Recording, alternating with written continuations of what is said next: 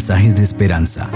Reflexión diaria en el plan Reavivados por su palabra con el pastor Álvaro Rodríguez.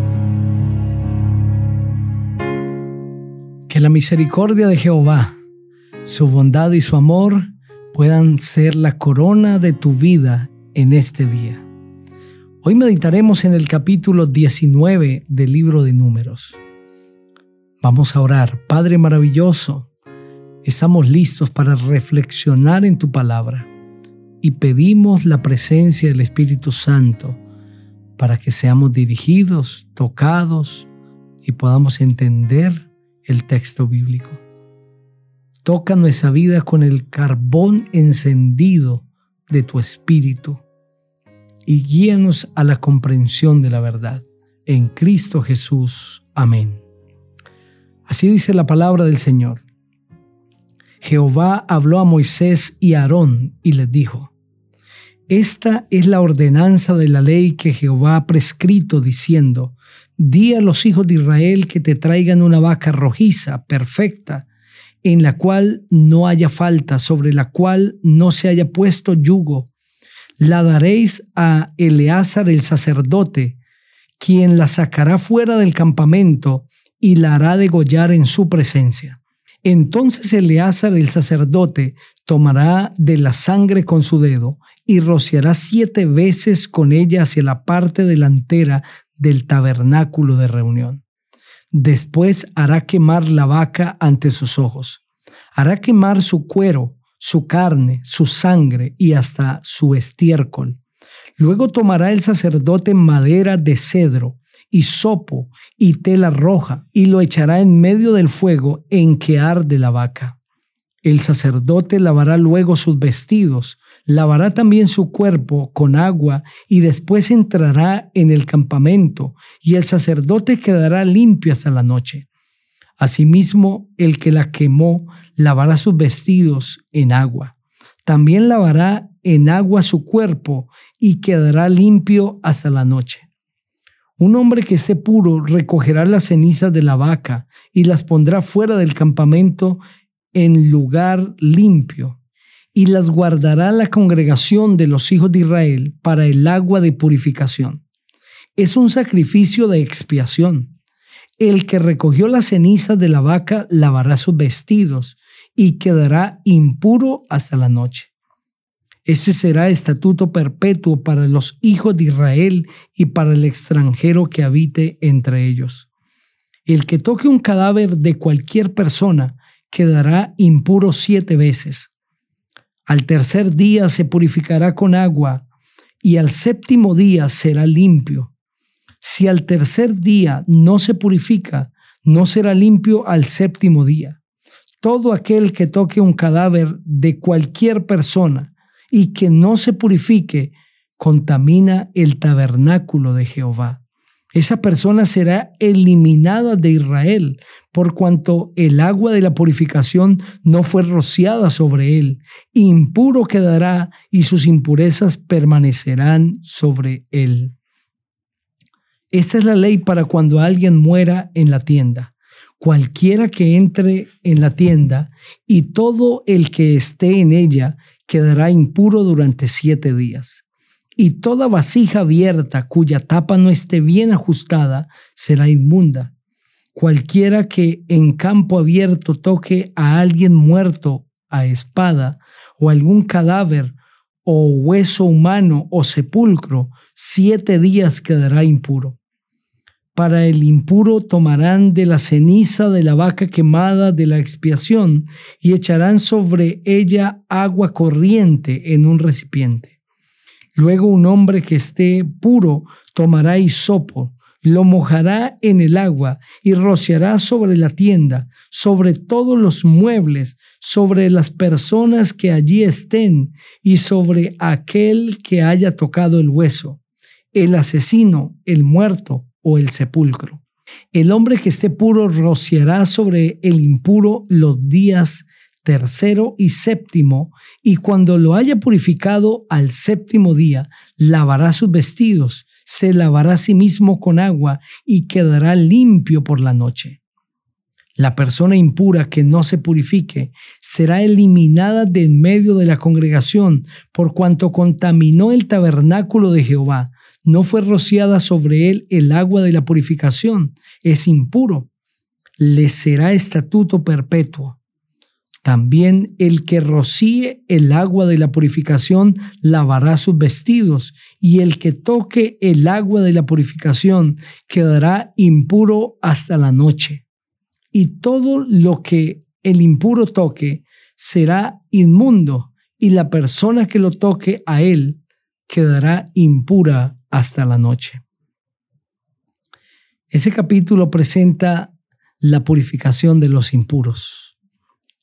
La vaca ha de morir y debe ser quemada con el objetivo de que sus cenizas sean usadas para la purificación de aquellas personas que se habían contaminado con algo impuro, ya fuese animal o fuese muerto o cadáver.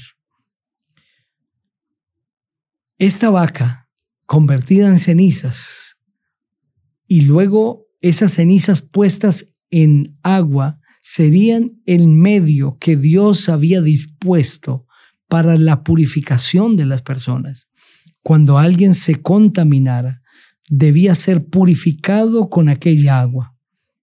Y a partir del versículo 17 se nos explica cómo sería tal purificación.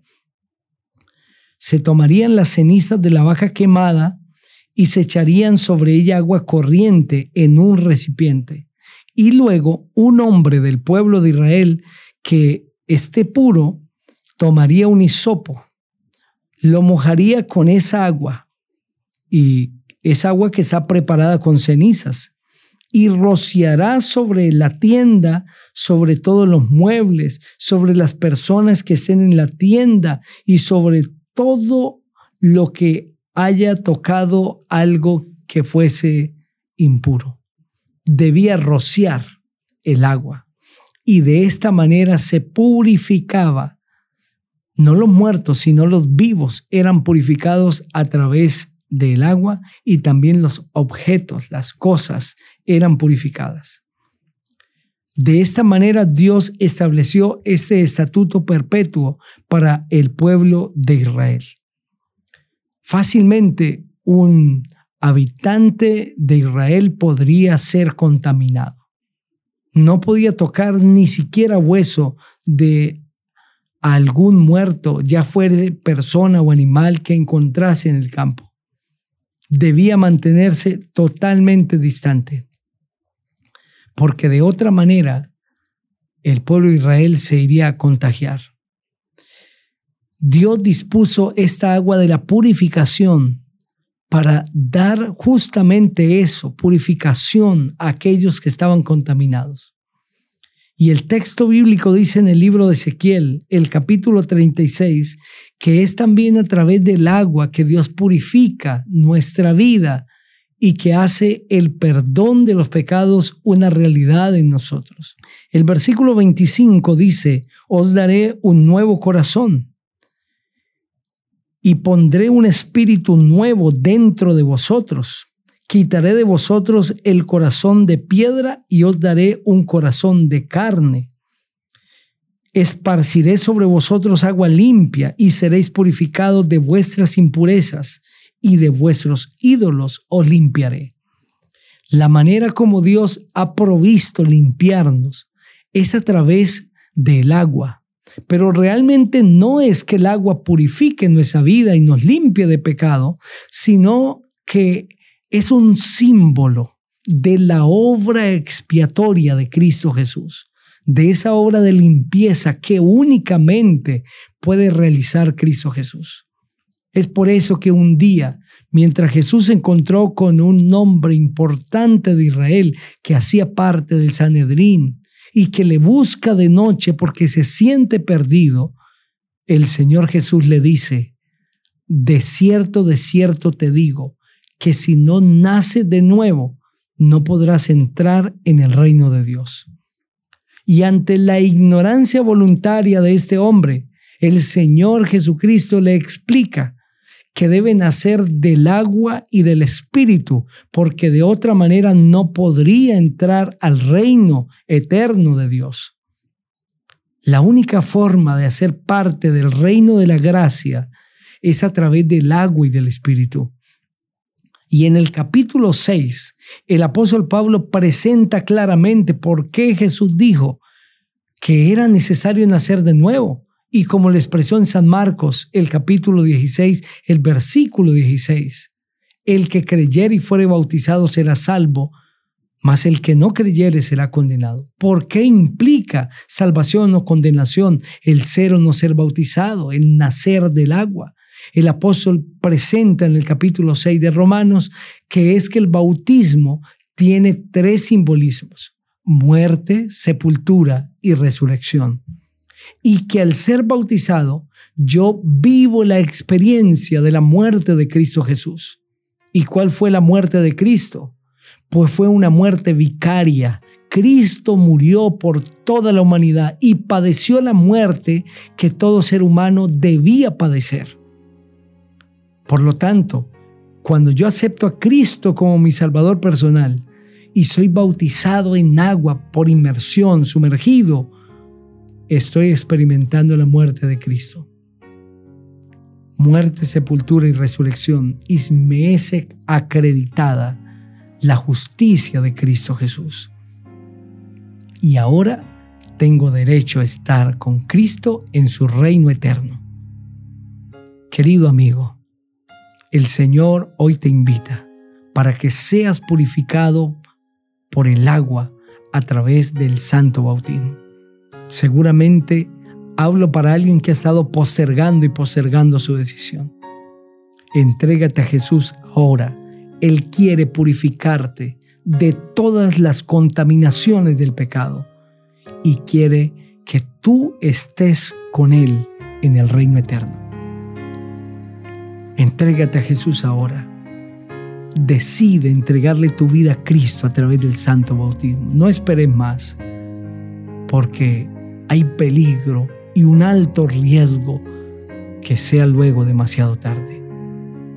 Si esa es tu decisión, ora conmigo. Padre querido, te acepto como mi Salvador. Gracias por la muerte de Cristo en la cruz del Calvario Acepto el bautismo por inmersión como un medio de salvación y me comprometo a hacerlo.